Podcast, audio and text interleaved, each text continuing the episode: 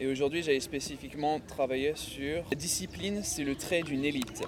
Et c'est pas pour se vanter, euh, mais euh, s'il y a quelqu'un qui a une Bible en français ouverte, dans Josué 1, 8, il y a quelqu'un qui l'a de, près où je le lis.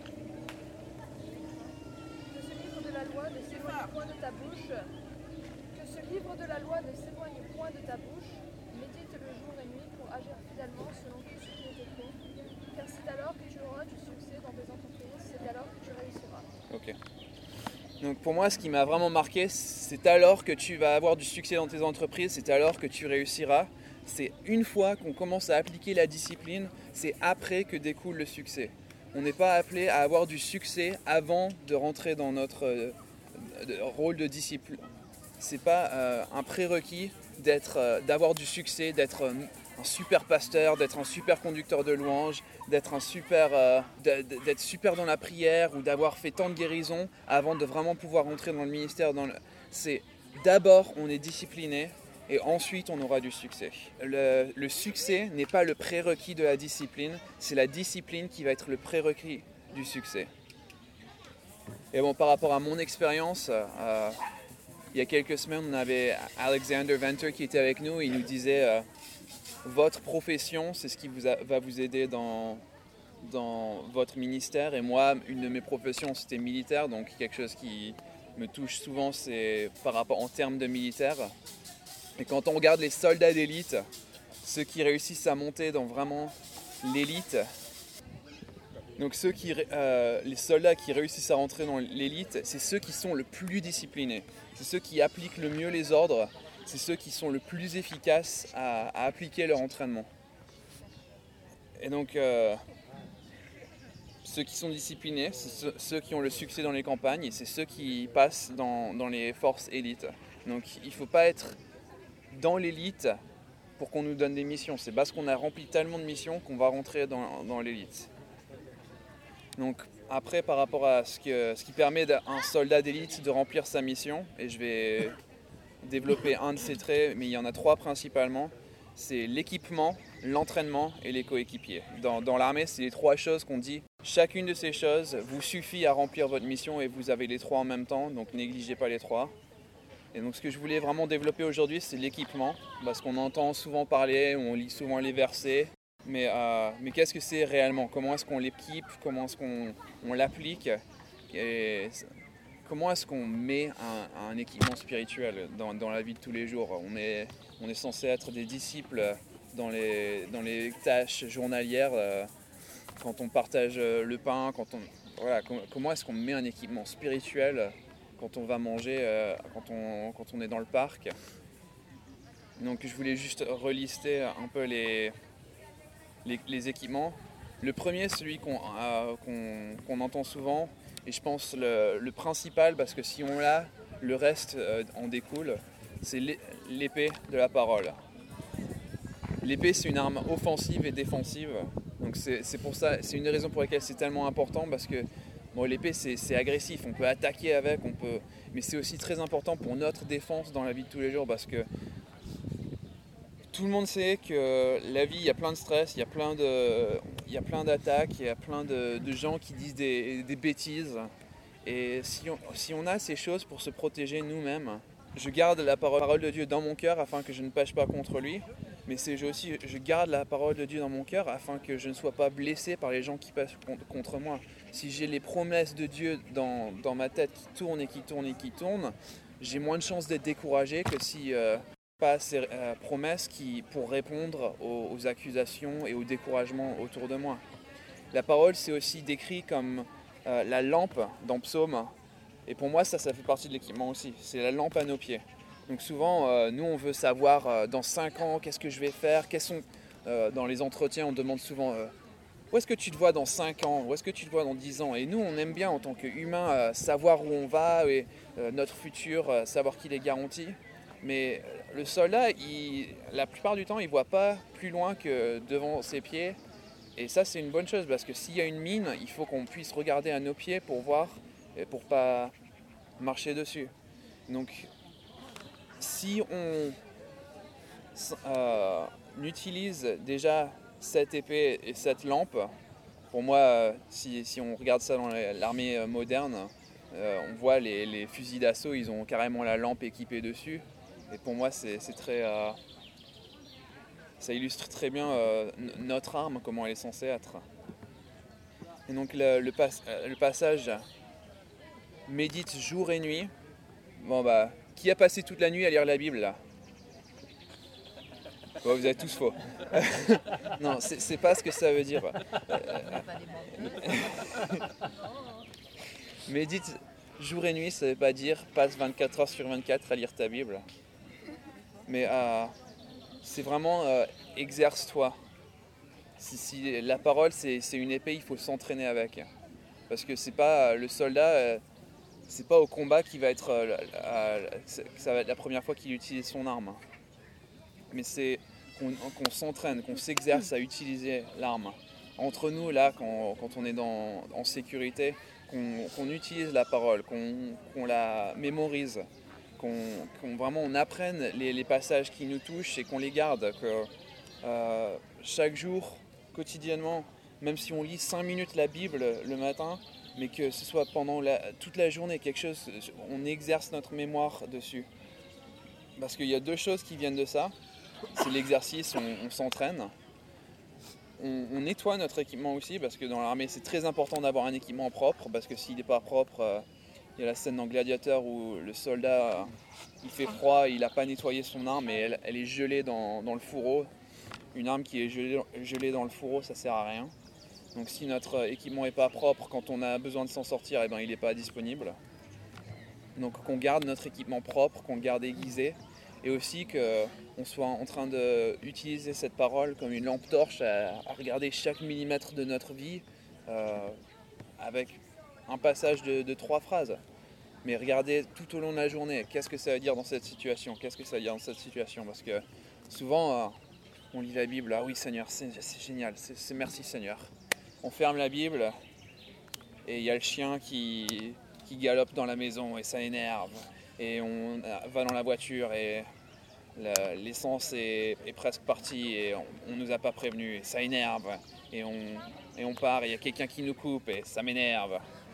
Donc c'est très facile d'oublier toutes les, choses qu'on a, qui, ont- été tellement bien le, matin.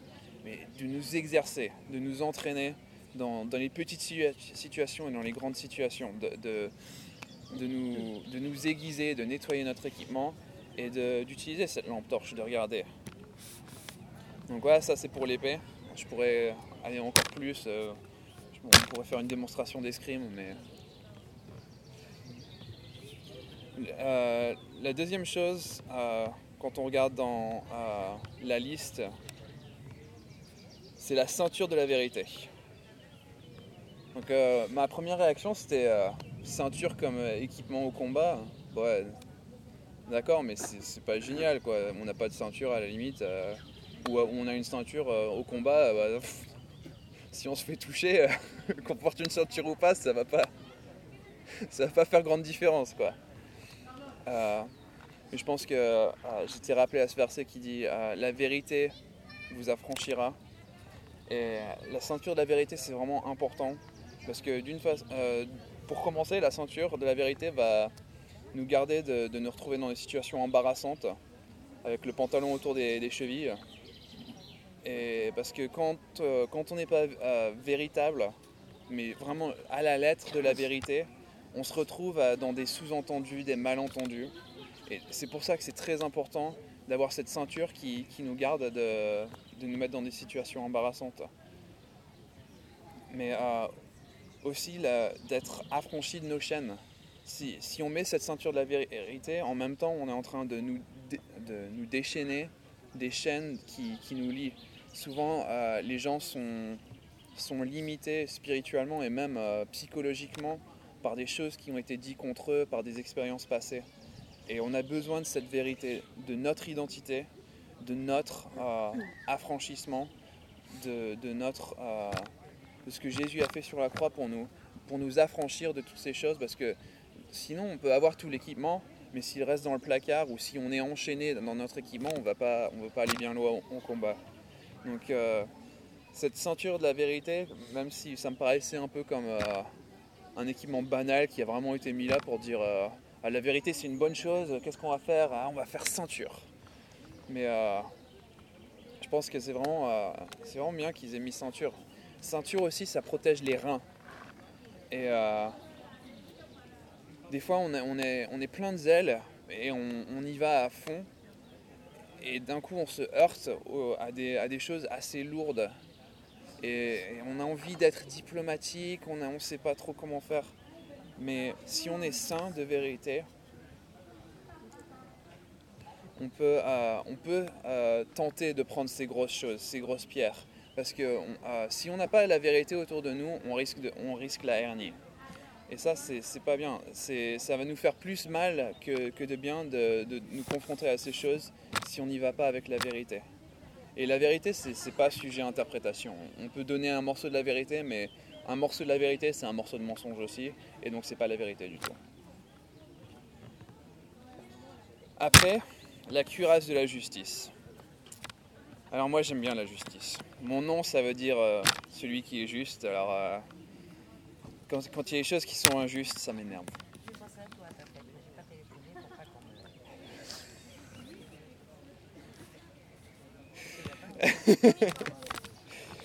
Mais l'injustice, ça m'énerve. Quand, il y a des choses, quand il y a quelque chose qui est injuste contre moi ou même contre les autres, ça m'énerve. Mais euh, un des côtés, il faut se, protéger le cœur. Et la cuirasse, c'est vraiment, ça protège les organes vitaux. Et ça protège les organes vitaux contre les, attaques que nous, on peut recevoir. Mais ça protège aussi euh, les organes euh, vitaux, juste des, des, dégâts collatéraux. Juste des dégâts collatéraux, des explosions qui se passent à côté Peut-être qu'il y a, c'était pas moi qui étais visé, mais il y a une explosion là-bas, il y a des débris qui sont en train de voler dans tous les sens. Et ça va me protéger de, tout ce qui se passe là-bas. Et si moi je suis protégé, alors là après je peux avancer et faire quelque chose. Mais si moi, euh, dans l'explosion, je, suis, je me prends des, débris et que je suis blessé, je vais pas servir à grand chose. Donc de mettre cette justice. Donc pour nous, dans notre vie, d'être juste, ça, commence par nous être vêtus de, justice. Parce que être juste dans nos vies et dans nos situations, ça va nous protéger. Souvent on pense euh, être juste, ça veut dire que c'est une faveur qu'on fait aux autres. Mais la vérité, c'est que la justice dans notre vie, c'est à nous que ça rend service. Même si euh, en termes pragmatiques, on a plus l'impression que c'est un service aux autres, mais c'est vital pour nous d'être juste dans nos vies parce que ça protège nos organes vitaux, d'être juste dans, nos vies et dans nos démarches. Alors les bottes, enfin les, dans, la, Bible c'est les sandales, comme euh, j'ai vu il y a plein de filles qui ont les belles spartiates comme Jésus il les portait. Dans, l'armée maintenant c'est des bottes qu'ils portent. Mais les bottes de la bonne nouvelle, la bonne nouvelle de paix. Et les bottes, c'est ce qui permet au soldat d'aller sur son, sur son lieu de mission. C'est ce qui va lui permettre de se déplacer.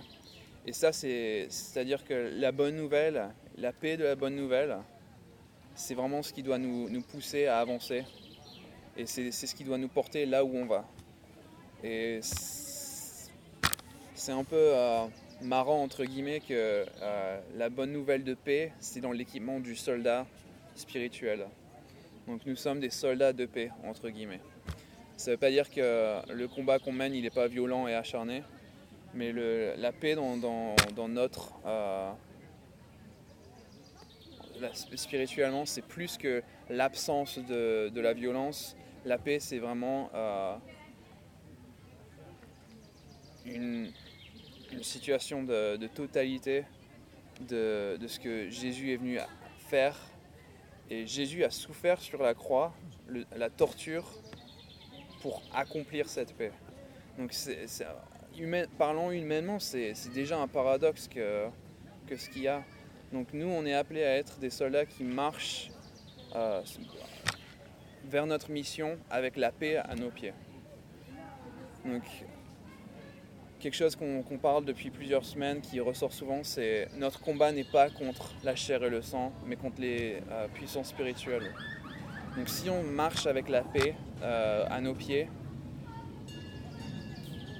même si les gens sont agressifs avec nous par rapport à notre foi ou même par rapport à, n'importe quoi, à notre situation sociale, notre, euh, situation familiale, leur situation familiale, s'ils sont agressifs avec nous par rapport à ce qui se passe en, Afghanistan ou en Irak, euh, si on a la paix à nos pieds et qu'on peut leur apporter ça, euh, on a plus de chances de marcher dans cette réalité que notre combat n'est pas contre la chair et le sang, notre combat n'est pas contre cette personne qui, qui ma- marcelle verbalement, mais mon combat est contre les, puissances spirituelles qui sont là.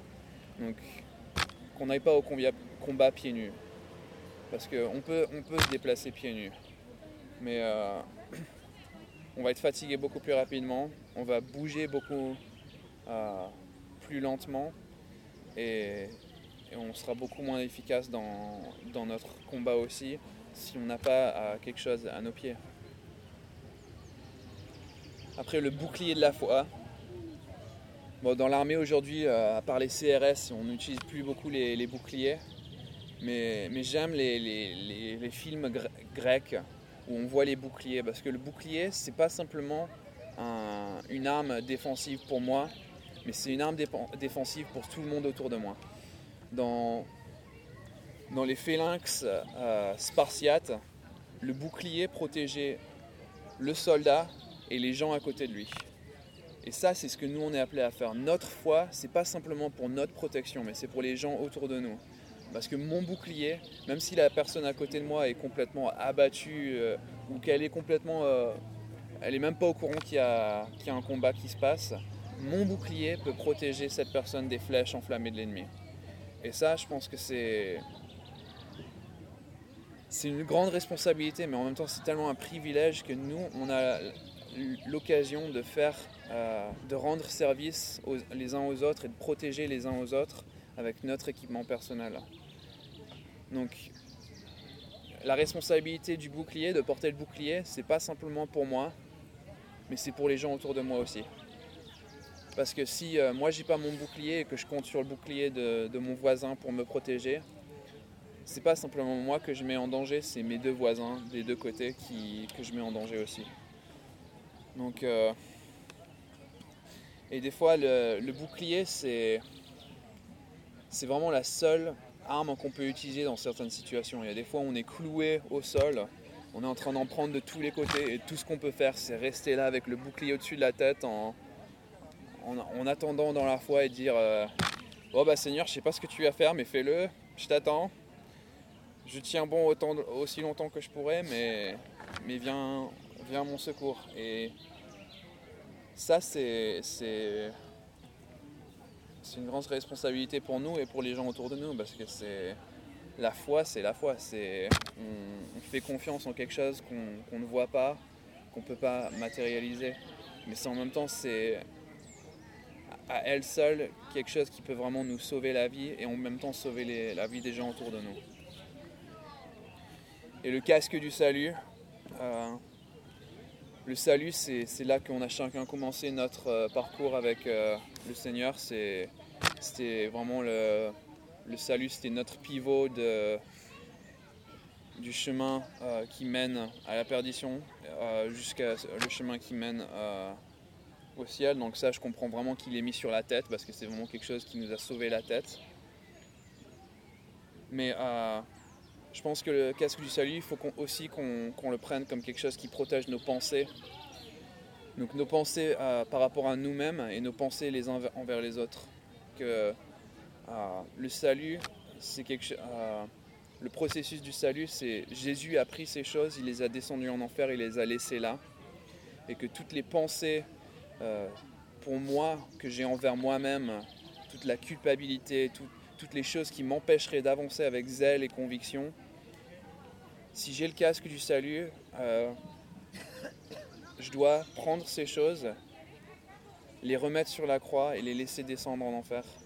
Et toutes ces pensées aussi que j'ai contre les, gens autour de moi, euh, que ce soit mes frères chrétiens ou même les non-chrétiens, que ce soit les musulmans, les, bouddhistes, ces, ces pensées de, de frustration, de haine, de colère, de protéger ma tête contre ces choses-là aussi, parce que c'est vraiment des choses qui, qui peuvent nous couper complètement, qui peuvent nous, décapiter euh, spirituellement et, nous rendre aveugles spirituellement aussi parce qu'on est tellement obsédé par ces, convictions et ces, émotions.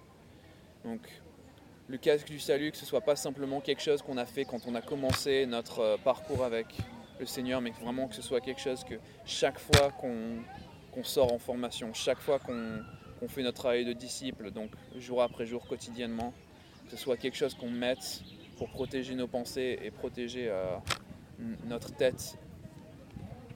Et après, une dernière chose que euh, qu'on sort pas souvent dans l'équipement, parce que c'est pas dans le même verset, c'est même à l'autre côté de la Bible. Mais dans Proverbe, plusieurs fois on parle de la sagesse autour du cou. De mettre la sagesse autour du, du cou et elle nous protégera. Et euh, j'ai eu une expérience il y a quelques années où vraiment, euh, je pense que c'était purement spirituel et j'avais euh, l'impression d'être étranglé.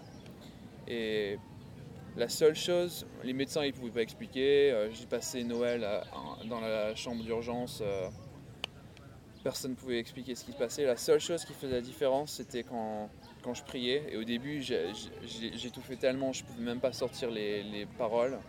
Mais plus je le faisais, plus je réussissais. Et pendant, que, pendant cette période, j'étais constamment ramené au proverbe, la, sa- mets ta sa- la sagesse autour du cou. Et pour moi, c'était c'était mon cou qui se sentait construit. Mais euh, on a besoin de protéger nos coups aussi, de ne pas être étranglé par, euh, par la folie qui se passe autour de nous. On est tous plus ou moins euh, influençables par la foule, on est tous plus ou moins influençables par nos émotions, mais que vraiment euh, on mette la sagesse, et pas la sagesse selon le monde, mais la sagesse selon le Seigneur autour du cou pour nous protéger de la suffocation et de, l'étouffement. Parce que c'est vrai, si, si on regarde autour de nous et qu'on ne regarde pas avec sagesse, on, étouffe, quoi. On, se prend une attaque de, panique parce que c'est c'est vraiment incroyable ce qui se passe autour de nous. On n'a même pas besoin de, de regarder ce qui se passe dans, dans le tiers-monde, de- juste ce qui se passe dans notre pays en ce moment. C'est c'est vraiment... euh, Mais qu'on mette la sagesse autour de notre cou pour nous-mêmes et pour les gens autour de nous. Donc c'est bien beau de parler de l'équipement.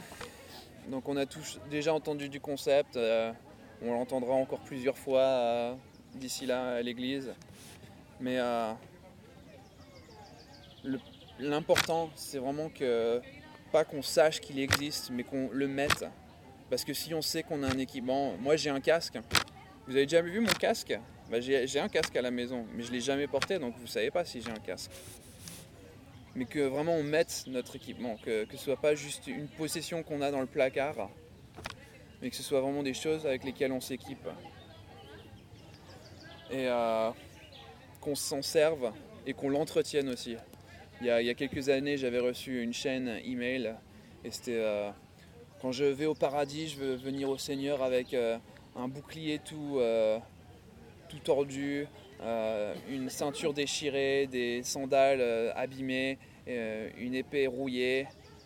Et j'ai- en général, je, supprime directement, mais j'ai renvoyé ce mail à la personne et j'ai dit Tu veux être un soldat qui est dans un uniforme inacceptable?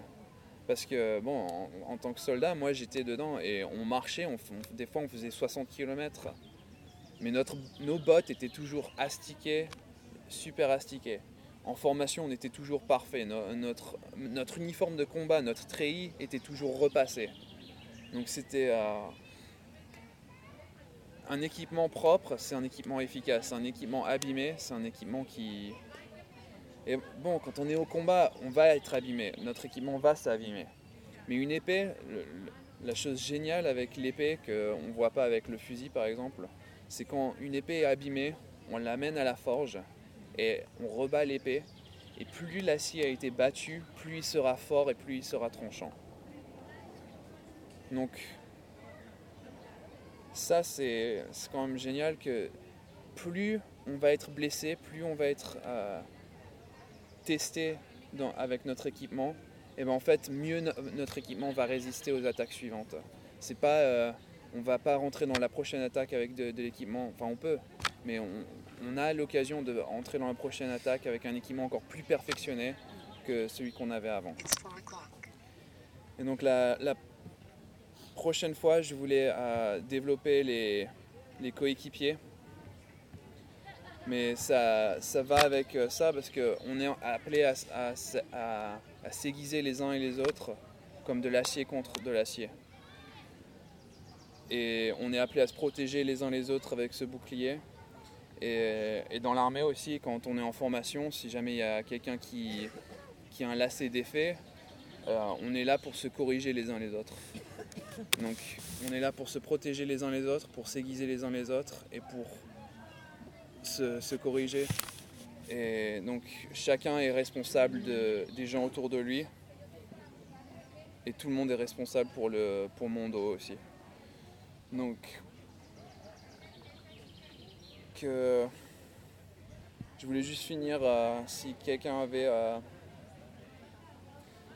ou alors avait l'impression qu'il n'a pas encore reçu son équipement ou qu'il n'est pas équipé ou si quelqu'un a déjà reçu l'équipement mais il est vraiment en mauvais état et voulait être aiguisé, et astiqué que vraiment nous on soit là pour euh, nous aiguiser les uns les autres pour nous, protéger les uns les autres et pour, euh, pour être là pour s'équiper les uns les autres. Donc je vais demander à Alan de finir dans la prière. Et après, si quelqu'un a besoin de, de prières plus spécifiques, euh, qu'on soit là pour s'aiguiser les uns les autres.